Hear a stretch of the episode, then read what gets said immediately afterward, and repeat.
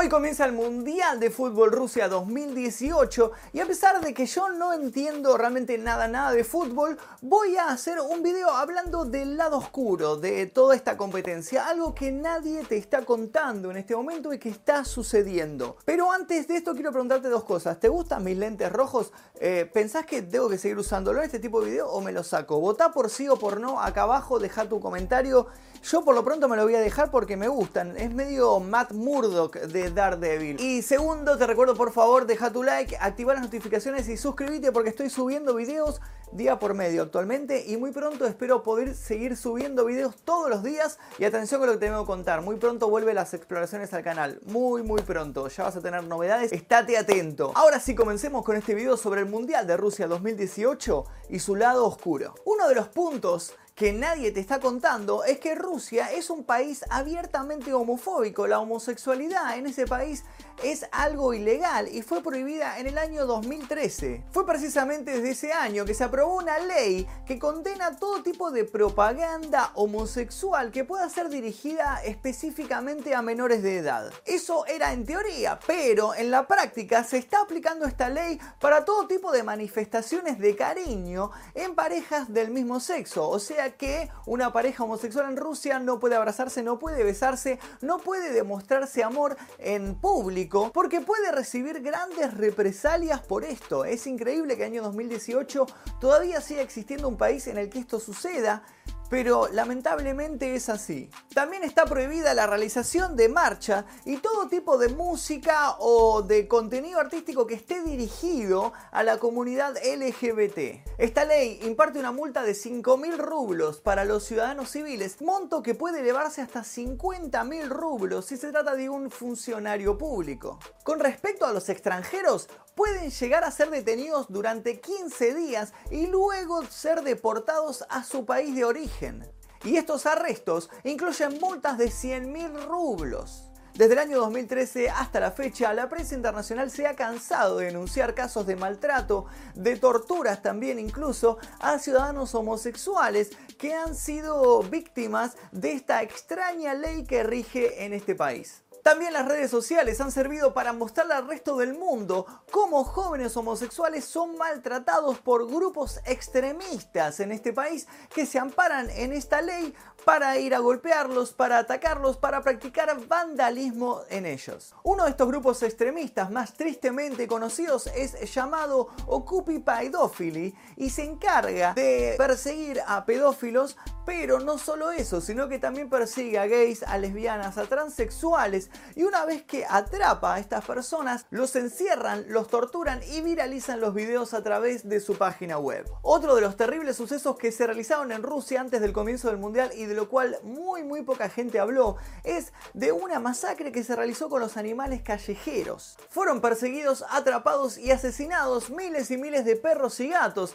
que andaban caminando por las calles de este país Supuestamente la excusa fue limpiar las calles, fue dar una buena presencia a los extranjeros que iban a visitar Rusia, pero lamentablemente estos animales perdieron la vida en pos de dar esta buena imagen. Este polémico suceso por supuesto que desató la furia de muchos grupos animalistas que salieron a defender y salieron a mostrar lo que estaba sucediendo en este país y pidieron que por favor se cambiaran los métodos para controlar a los animales. Otro de los sucesos más polémicos que ha sucedido antes del comienzo de este mundial es que se ha otorgado libertad para el consumo de cocaína, de heroína y de marihuana dentro de las canchas por parte de los fanáticos siempre y cuando presenten un certificado médico. Si vos trabajaste o trabajas en relación de dependencia sabrás lo fácil que es falsificar un certificado médico para faltar a tu trabajo. Y el problema acá no es el ciego que tiene que consumir marihuana y fumarse un porro para no hacerse más ciego, sino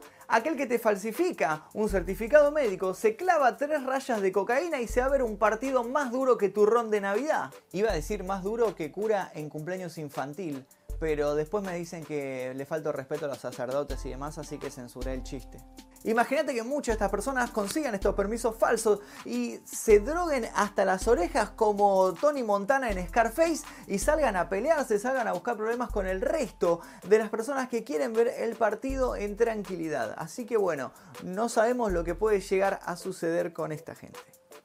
Otro punto a saber es que varios cabecillas de barra bravas han sido liberados de prisión justo antes del comienzo del mundial. Parece que las mafias no solo existen en Argentina, sino que también en Rusia y en otros países se manejan de la misma manera. Como es natural, se han prendido las alarmas contra cualquier episodio de violencia que pueda realizarse dentro de las canchas. Y como último dato importante, te quiero contar que muchos grupos terroristas han enviado mensajes con claras amenazas de muerte, tanto para jugadores, para selecciones como también para los fanáticos que van a asistir a las canchas. De hecho, el tristemente célebre grupo ISIS hizo una amenaza directa contra el jugador estrella Lionel Messi y contra Cristiano Ronaldo. Ellos han difundido varias imágenes photoshopeadas a la prensa, una de ellas que no voy a mostrar en este video porque realmente es fuerte y luego YouTube se pone a llorar y me, me quita la monetización, pero en esta imagen se ve a Messi y a Cristiano Ronaldo arrodillados dentro de una cancha